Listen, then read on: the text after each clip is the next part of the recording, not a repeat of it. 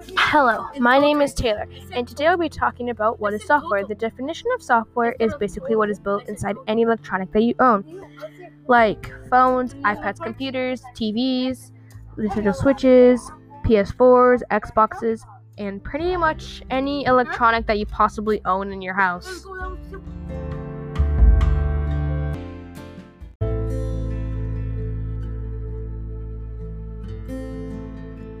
Now we'll be talking about how can software help you.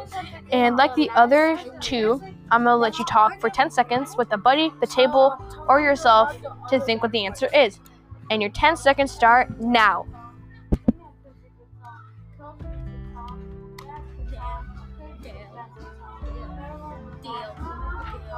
Okay, now that I've given you a couple of seconds, I'll tell you what I found out.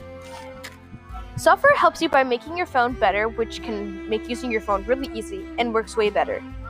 Um, let me tell you a little story about kind of what happened. My grandpa had to update his phone before the night before the next day.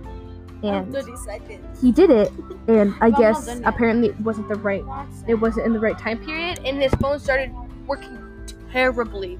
And then he talked to the software developers, and they said just do blah blah blah, and they told him to get through it.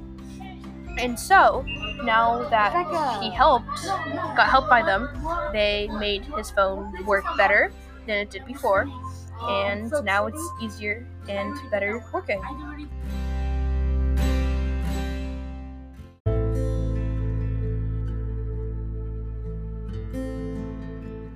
How do you use software? This is pretty short, so I'm not going to give you any time to think. You use software by updating your phone, and that's pretty much it.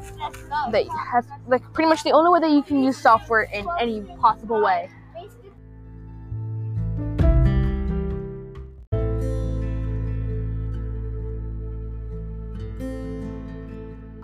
Now I'm going to be talking about how to software program your phone.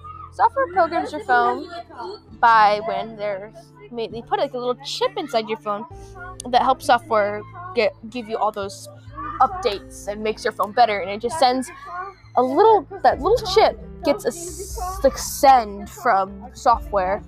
From software they bring it to the phone and then you get a software update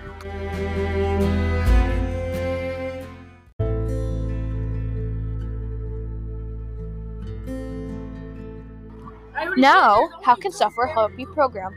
This one's a little interesting, and I want to hear, well, think of what you guys think. Software, how can software help you program? So, I'll give you guys five seconds. Five seconds start now. Okay, now they've had five seconds.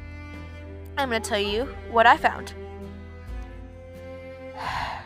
Software can help you program by texting on or calling or sending you instructions.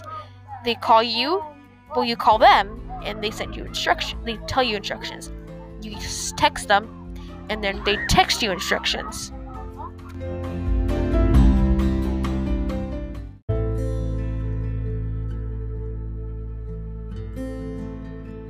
Now, there's a bunch of best known softwares, but this one I think is the best known. So this one's also interesting for you guys to think. What is the best known software? So I'm gonna give you five seconds. Five seconds start now.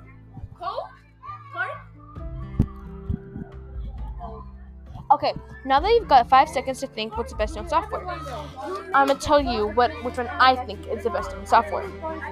The best known software is Android. It has impacted pe- most people's lives by knowing that their phone will be in good hands and will work better than it could ever possibly work in a life.